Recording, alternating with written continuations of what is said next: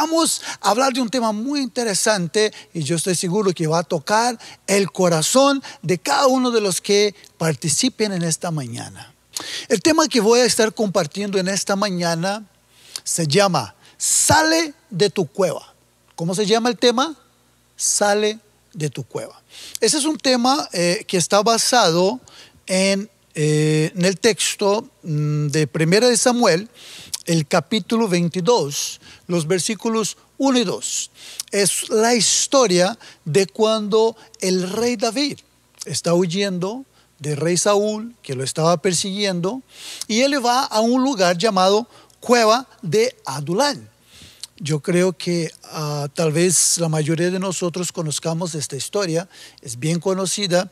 El rey David, él fue ungido para ser el próximo rey de Israel, pero el rey Saúl, que era el actual rey, obviamente no le gustó y le empezó a perseguir, aunque David servía a Saúl. Entonces David tuvo que huir y uno de los lugares donde él se fue a esconder eh, fue la cueva de Adulán. Pero lo que pasó allí en esta cueva fue que le llegaron muchas personas. Y ese es el texto que yo quiero leer en esta mañana. La palabra dice que le llegaron como 400 hombres. Eh, ahora, ¿qué tipo de hombres fueron los que le llegaron a David?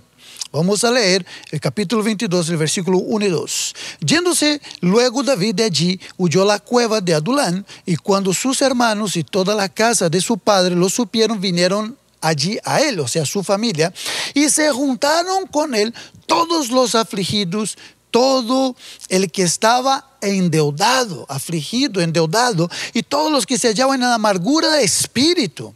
Y él fue hecho jefe de todos ellos y tuvo consigo como 400 hombres. Vamos a hacer una breve oración. Cierra tus ojos conmigo, por favor, y me acompañes en esta oración. Señor, gracias por este tiempo. Gracias, Dios, por tu palabra, Señor. Ministra a nuestros corazones. Que seas tú hablando en nuestras vidas, Señor, y llenándonos, Señor, de esta fe, de ese deseo de crecer en ti y de conocer más de ti, Padre. En el nombre de Jesús oramos y te damos gracias. Amén. Como yo decía, el tema se llama Sal de tu cueva. Aquí vemos cómo David entra en una cueva y a él le llegan esos hombres que lo que leímos aquí de la palabra es que eran personas que estaban en problemas, afligidos, amargados, endeudados. Personas en dificultad llegaron hasta donde estaba David y entraron en esta cueva. Ahora, algo que me llama mucho la atención fue que estos hombres, y tú te das cuenta leyendo todo el libro de crónicas, primera de crónicas, parte segunda de crónicas, tú te das cuenta que esos mismos hombres que entraron en la cueva con David, endeudados, emproblemados, afligidos, estos hombres, yo quiero decirles algo, ellos salieron de la cueva. Ellos salieron de esta cueva. Y si tú te das cuenta, por ejemplo, en el libro de Primera de Crónicas, el capítulo 12, habla de esos hombres, de algunos de esos hombres. ¿Y sabes qué dice la palabra de esos hombres? Ellos se convirtieron en los guerreros más valientes que tuvo el ejército de David, que fue el ejército tal vez que más conquistó en la historia de Israel. David fue un guerrero. Él le conquistó mucho tanto que el Señor le dijo, David, tú has tenido en tu corazón construir un templo para mí, una casa para mí, pero tú no lo vas a hacer porque tu mano tiene mucha sangre. Tú has sido un guerrero, pero tu hijo, un hijo tuyo, ese será el que me va a construir casa. Así fue como el rey Salomón le construyó el templo del Señor. Porque David había sido un conquistador. David había sido una persona que expandió el reino en la batalla.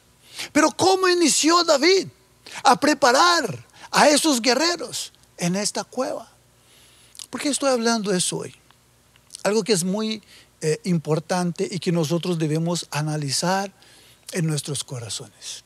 Hemos estado viviendo un tiempo difícil, un tiempo como ningún otro en la historia, un tiempo donde hemos tenido que estar tal vez, y algunos se han sentido así, metidos en una cueva.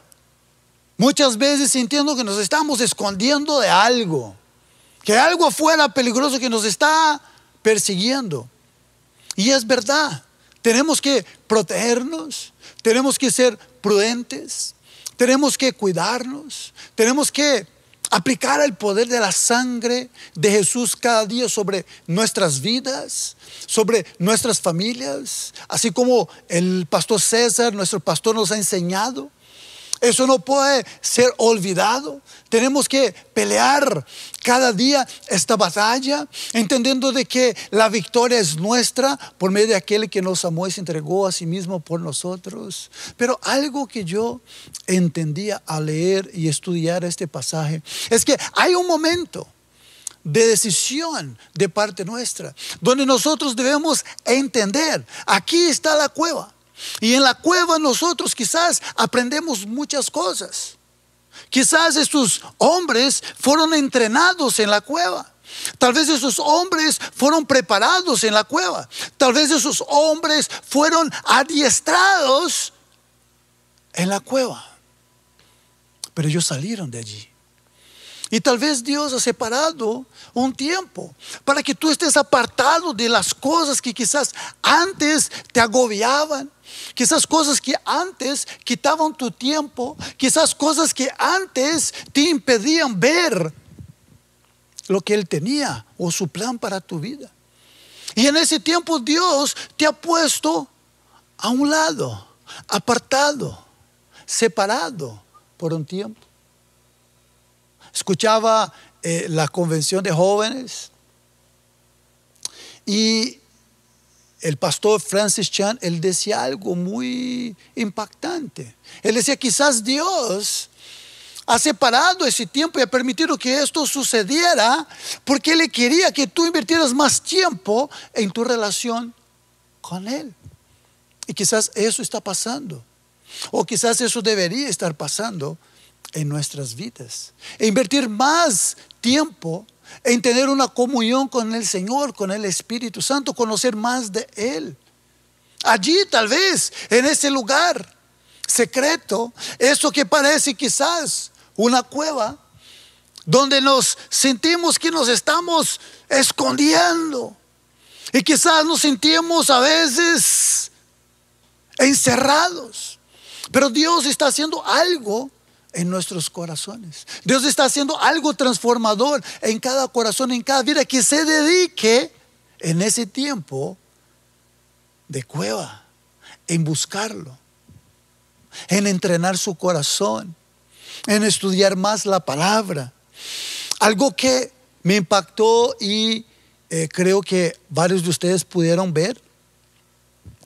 Eh, mi hija eh, Rachel ella fue eh, invitada para compartir una palabra eh, con los preadolescentes y eh, al ver mi esposa, la palabra que ella había separado para compartir con los jóvenes, ella misma la preparó, estudió, leyó, oró y buscó dirección de parte del Señor. Cuando mi esposa vio esa palabra, dijo, no, mi amor, eso también debes compartir con la iglesia.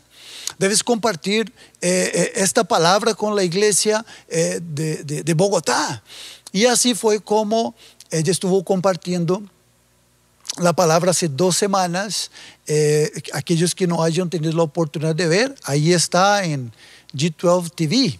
y, fue una palabra muy linda que el Señor le dio usando su vida y mostrando que los niños también pueden ser usados por el Señor. Desde una temprana edad, el Señor puede traer revelación a la vida de ellos y puede utilizarlos para inspirar a muchos padres también a entender de que debemos ser intencionales en llevar a nuestros hijos a que busquen del Señor en ese tiempo en ese tiempo que quizás algunos sienten, pues estábamos aquí en una cueva encerrados. Ahora Vamos a hacer qué? Vamos a ser intencionales en buscar del Señor. Ella compartió esa palabra, pero ¿por qué traigo el tema a la luz en ese momento. Porque lo que yo pude percibir fue que ella se empezó a exponer en ese tiempo que estamos juntos en la casa, invirtiendo más tiempo juntos como familia, saliendo menos, obviamente no hay a dónde ir. Tenemos que estar allí guardándonos y resguardándonos. ¿Qué fue lo que sucedió? Esa exposición de ella a la palabra de Dios empezó a hacer algo en ella, un cambio en ella, un amor hacia Dios y hacia su palabra. Y por eso el Señor le trajo revelación, el exponerse a la palabra. Ahora, cada persona que me está escuchando en esa mañana, si tú inviertes más tiempo y te expones a esta palabra poderosa de Dios, Dios va a hacer un cambio en tu vida. Dios va a hacer algo glorioso. Dios quiere que nosotros entendamos que Él tiene un plan y un propósito con cada cosa que sucede. La palabra de Dios es muy clara cuando dice, todas las cosas ayudan para el bien de aquellos que aman al Señor. No todo es bueno, pero todo ayuda para el bien de aquellos que amamos al Señor. Y el Señor siempre saca algo bueno de cualquier circunstancia. Otro ejemplo, estamos en ese momento viviendo la convención de jóvenes. Más de 100 mil jóvenes de todo el mundo reunidos en un tiempo normal, donde nos reuniéramos en lugar físico, no tendríamos un lugar para albergar tantos jóvenes.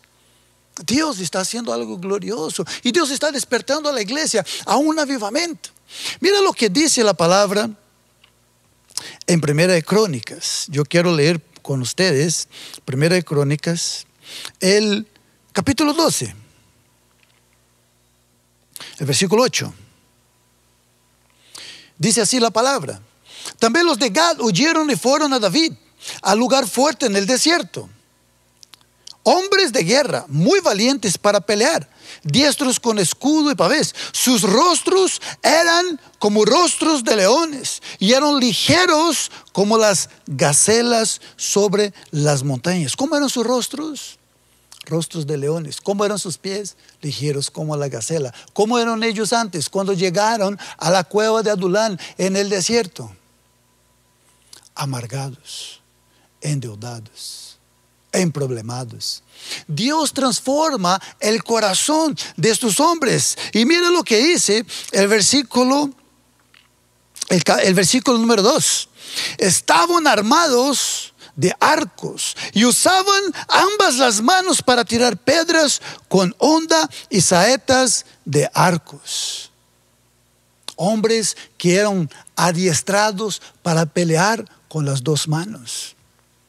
¿Ha usted intentado hacer, eh, si tú usas la mano derecha, hacer cosas con la mano izquierda, cómo te va? ¿Cuánto esfuerzo será que demanda para que nosotros utilicemos las dos manos de la misma manera. ¿Cuánto esfuerzo demanda? ¿Por qué les estoy hablando eso?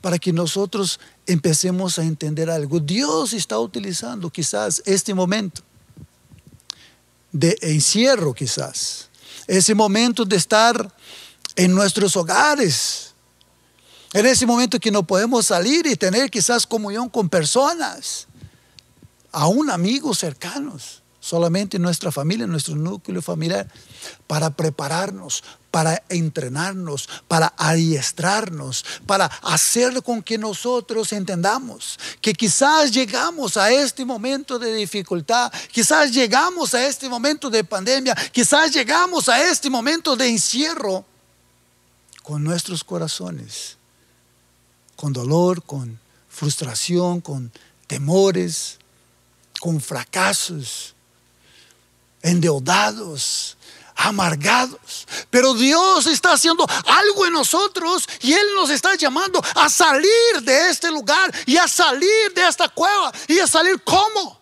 Con cara de león. Haga una cara de león ahí donde tú estás. Tú eres un valiente. Estos hombres fueron conocidos como los valientes de David. Y si tú lees la historia de los valientes de David, son cosas sorprendentes. Uno de ellos venció a más de 800, el otro a 300, otro mató a oso y a león.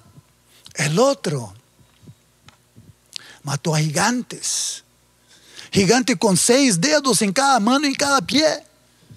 Vieron a su líder, vieron a David que lo había hecho y dijeron, yo también lo puedo hacer salieron como valientes, dejaron dentro de la cueva los fracasos. Cerraron la puerta detrás de ellos. Dejaron la amargura en la cueva.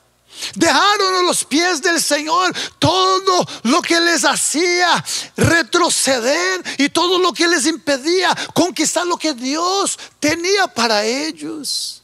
Querido hermano, Dios está usando este tiempo esas circunstancias y te está llevando a buscar y a depender de Él como nunca antes. Dios está transformando tu corazón y el corazón de tu familia. Y Dios está no solamente transformando tu corazón, está transformando tu rostro y todo fracaso y toda derrota que el enemigo había querido poner en tu vida y en tu casa. Hoy el Señor cambia y sales de este lugar con un rostro de león confiante en el Señor, en su promesa, valiente, pies ligeras, ligeras de gacela, diligencia, diestro preparado para la batalla, preparado en la oración, preparado en la intercesión, preparado en la palabra para conquistar grandes cosas para el Señor. Eso el Señor está haciendo en nuestras vidas en este tiempo. Y tenemos que entender y percibir y aprovechar este tiempo. El profeta Elías también estuvo en una cueva. Ustedes conocen la historia. El profeta Elías sale, aparece, el libro de Primera de Reyes.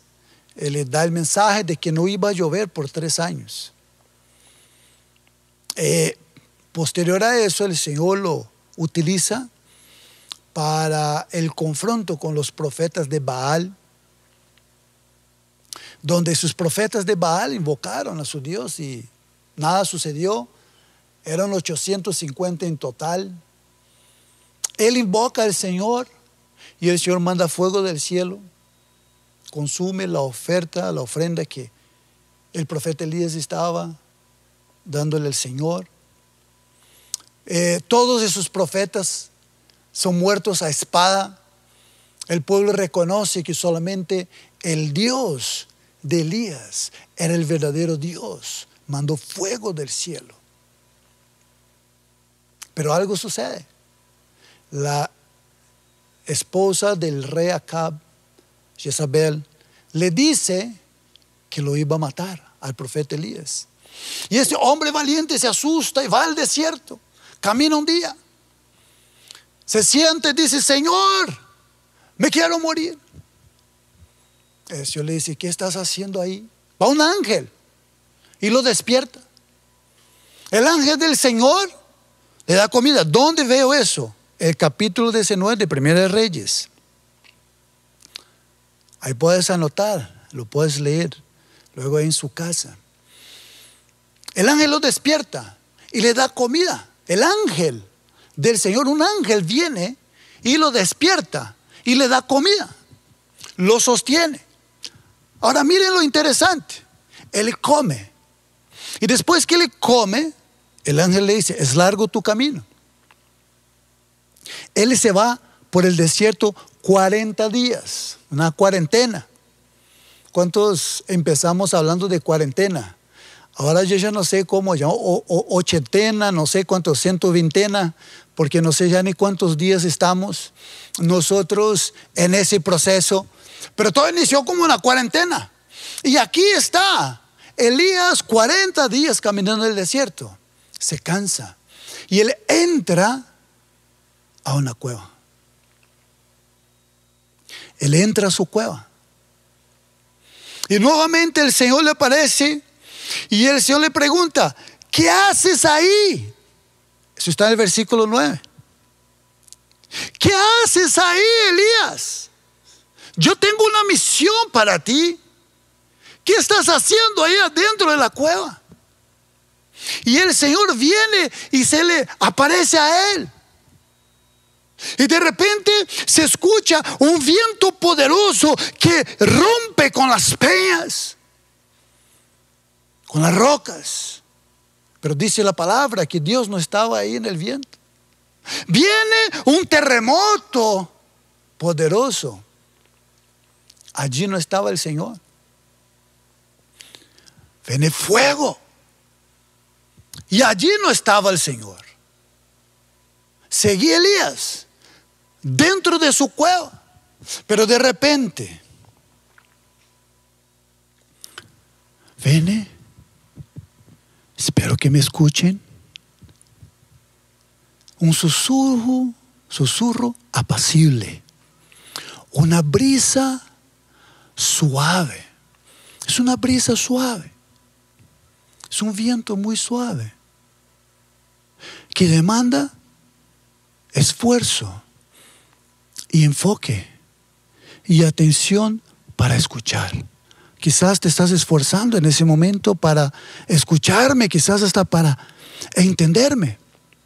Pero este esfuerzo y ese enfoque nuestro es lo que Dios quiere que tengamos en nuestro corazón, porque Él nos está hablando y Él está diciendo, es tiempo de salir de la cueva.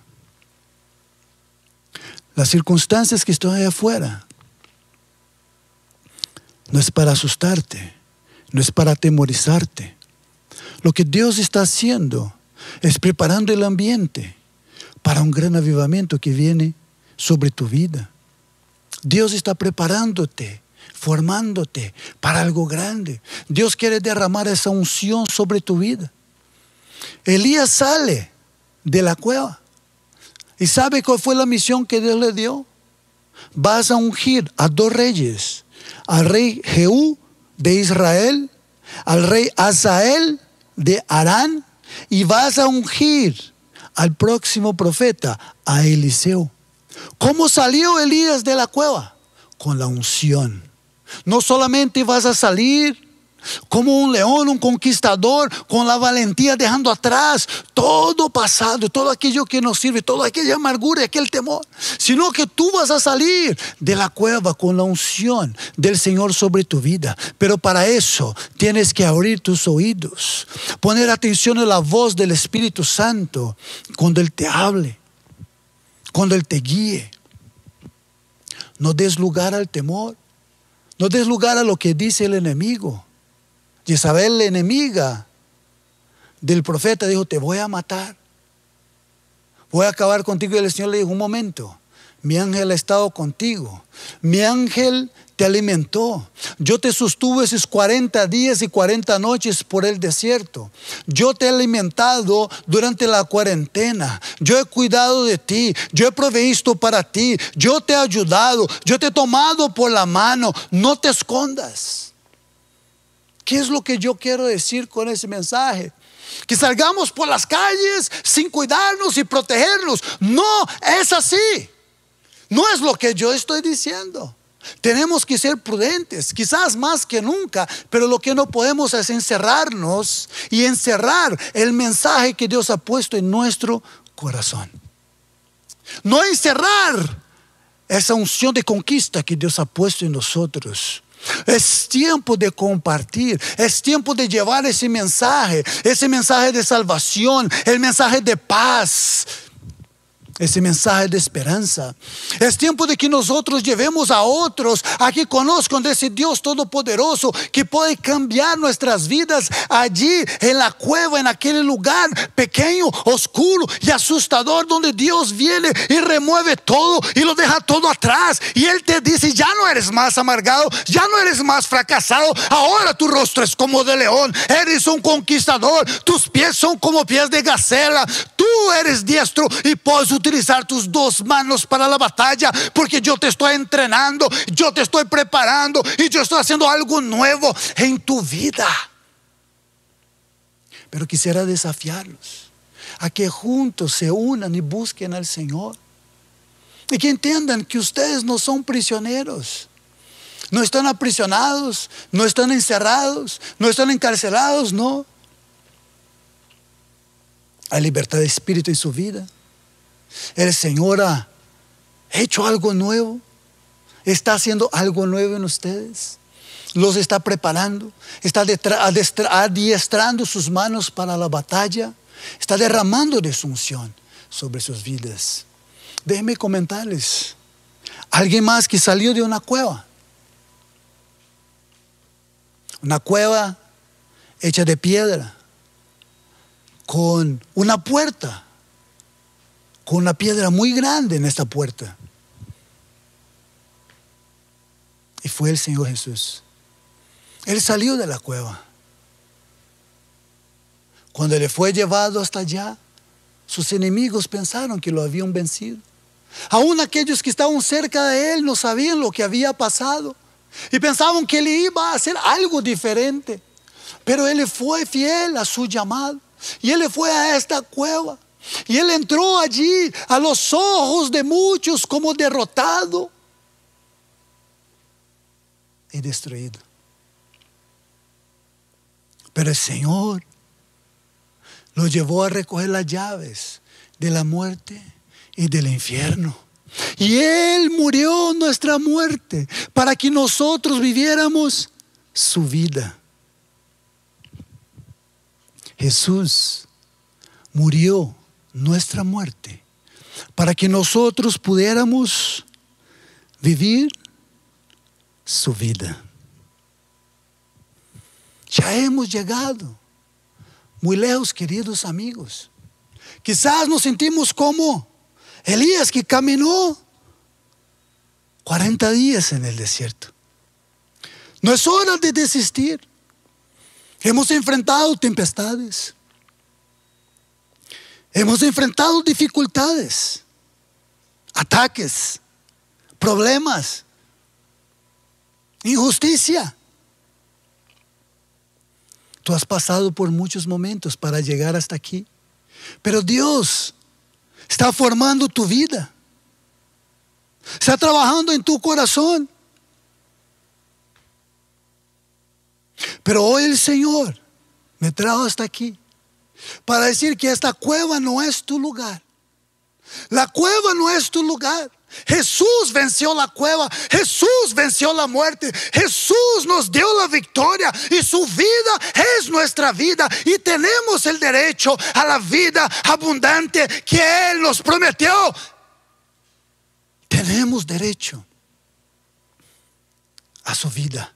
Por su gracia, gracia, favor, don y merecido, por su misericordia porque Él nos ha guardado lo que merecíamos nosotros. Por eso hoy podemos volver a soñar. Recordar los proyectos que Dios colocó en nuestros corazones y no quedarnos dentro de la cueva. Esa crisis no define quién eres. Que el hecho de que te hayas equivocado no define quién tú eres. Que hayas fallado o fracasado en el pasado no define quién eres. Levántate. Seca las lágrimas hoy de tu rostro. Jesús no murió en la cruz para darte cualquier vida. Él murió en la cruz para darte vida y vida abundante. O levántate Sale de esta cueva y sales a conquistar los sueños de Dios para tu vida. Es un nuevo tiempo. Es un nuevo normal. Pero Dios, el Todopoderoso, está con nosotros, a nuestro lado, y Él nos da la victoria. Y pasaremos por eso en bendición, bajo su mano de poder. Vamos a hacer una oración en ese instante. Quisiera invitar a todos que pudieran cerrar sus ojos conmigo. Quiero hacer una breve oración con ustedes. Señor, hoy te doy gracias por tu palabra, Dios, que es viva y es eficaz, Señor. Gracias por ese tiempo de compartir con tu iglesia, Señor, con tus hijos. Te pido, Señor, que algo nuevo suceda en sus corazones, que puedan ver y percibir, Señor, cómo ha sido un tiempo de proceso. Ha sido un tiempo de crecimiento. Ha sido un tiempo separado y preparado para que busquemos y nos acerquemos más a ti. Para que podamos ver tu mano y tu poder, Señor, moviéndose en nuestro favor. Gracias, Espíritu Santo, porque sabemos que saldremos, Señor, de esta cueva mejor de lo que entramos con valor, con osadía, con diligencia, con prudencia, con autoridad, con unción, con vida y vida abundante que fue lo que Jesús conquistó para nosotros al vencer la muerte en la cruz. Gracias, dulce Espíritu Santo, por tu palabra, en el nombre de Jesús. Amén y amén. Un fuerte abrazo a toda la iglesia. Los amamos con todo el corazón y es una alegría poder entrar hoy en sus hogares con este mensaje. Que Dios los bendiga, que Dios los guarde.